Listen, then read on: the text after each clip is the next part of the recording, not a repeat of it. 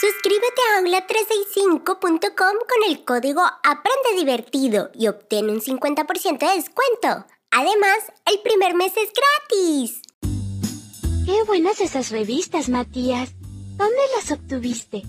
Son geniales, ¿no? Son de Mafalda. Las leía mi mamá y me las prestó para que las lea yo también. Pero hay cosas que no entiendo. ¿Qué quiere decir crash, flop, gloop? Mati, estas son expresiones típicas de las historietas llamadas onomatopeyas y están ahí para darle a entender al lector un sonido. Si te das cuenta, en casi todas las historietas del mundo existen las mismas palabras para enriquecer la narrativa de la historia. Recuerda activar el botón seguir para que no te pierdas ninguno de nuestros episodios y si quieres encontrar más contenidos divertidos, ingresa a www.aula365.com. Ahora sí, plum, crash y plop, que este podcast ya empezó. Hoy traje para leer un tipo de texto particular que a mí me gusta mucho. Les propongo que cada uno de ustedes seleccione una de estas revistas y libros que traje y lea una de las historietas que encuentren. Superman y Asterix. Otras que leía cuando era niña que son del Pato Donald y de Archie. Todas para que puedan explorar. ¡Qué bueno! Estoy con muchas ganas de leer. Además, me encanta mirar los dibujos. Antes que miren todo el material, si yo les pregunto, ¿qué es una historieta? ¿Qué me pueden decir? Las historietas son formas de contar historias. Exacto. Las historietas narran en forma secuenciada una historia, utilizando dibujos solamente o dibujos y palabras combinados. Además hay una forma de leer historietas. No se puede comenzar por cualquier parte. Por supuesto que hay un orden.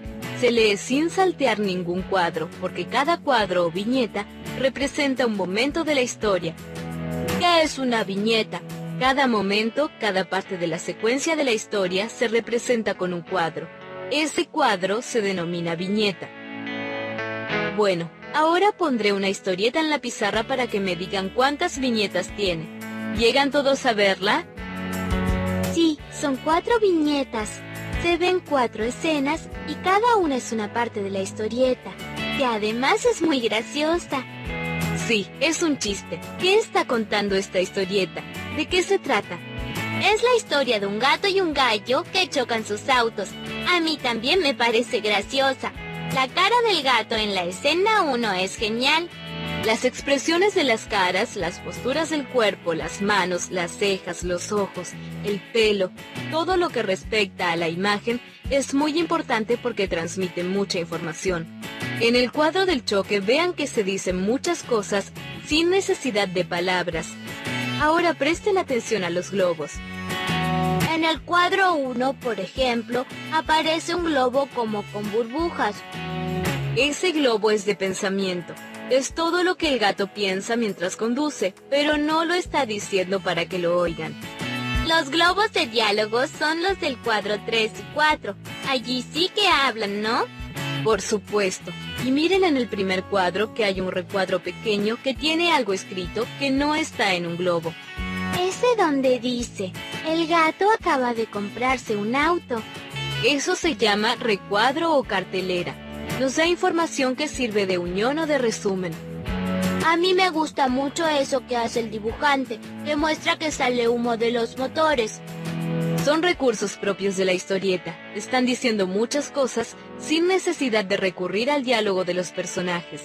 ¿Y para qué piensan que se puso en el cuadro 2 Plum y Crash? Porque representan sonidos. Creo que Plum es ruido de choque crash es que se rompieron todos los vidrios. Excelente. Esas palabras tan raras representan los sonidos y se llaman onomatopeyas. Por ejemplo, la onomatopeya de una persona durmiendo es... ¿Cómo será la de una pistola? Bang, bang, bang, bang. Pero eso es un tiroteo, Matías. ¿Está bien esta? Sniff, sniff. Ya lo sé, es de llanto y ahora me pareció escuchar un rin, rin, y no es el sonido de un teléfono. Debo decirte que estuviste muy ocurrente, Mati.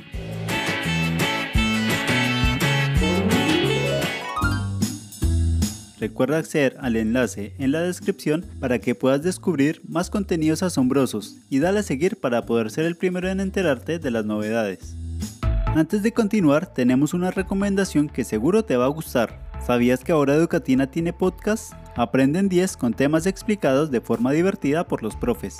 Dale seguir ahora y disfruta una nueva forma de aprender. Ahora sí, es momento de un recreo. ¿Eres fan de las historietas? Si es así, seguramente vas a disfrutar este recorrido y si no, es tu oportunidad para conocer 5 obras maestras de este arte tan particular. Mafalda. El 29 de septiembre de 1964 se publicó por primera vez esta historieta que narra la vida de una pequeña como reflejo de la clase media y progresista argentina. Es muy popular en Latinoamérica y en varios países europeos. Incluso el intelectual Humberto Eco afirmó amarla muchísimo. Lolota vuelve a China, Cuenta la historia de la pequeña Lolota, una niña de 9 años que regresa al país donde nació, aunque no conoce nada de su cultura y todo va a ser un gran descubrimiento para esta pequeña aventurera. Macanudo. Es una serie de historietas del historietista argentino Liniers. Cuenta con distintos personajes, Enriqueta, el gato Fellini, el monstruo Olga, los duendes, los pingüinos, etc. Es un humor fresco, inocente e inteligente, y es apto hasta para los chicos más adultos. Hilda y el troll. Hilda es una niña con fuerte personalidad, curiosa y muy creativa que vive con su madre y su mascota Brisna. Un día sale de su casa y por una serie de eventos se pierde en el bosque y termina en la casa de un hombre de madera, sus ilustraciones son coloridas y muy detalladas, especiales para nuestros lectores más exigentes. Super Patata. Por último, vamos a recomendar una historieta de héroes que seguro te va a sacar una sonrisa. El Doctor Malévolo ha convertido al superhéroe Supermax en una patata y amenaza a todo aquel quien le lleve la contraria a hacerle lo mismo. Sin embargo, nuestro héroe, convertido en patata y todo, es capaz de enfrentar a las fuerzas del mal. ¡Qué divertido!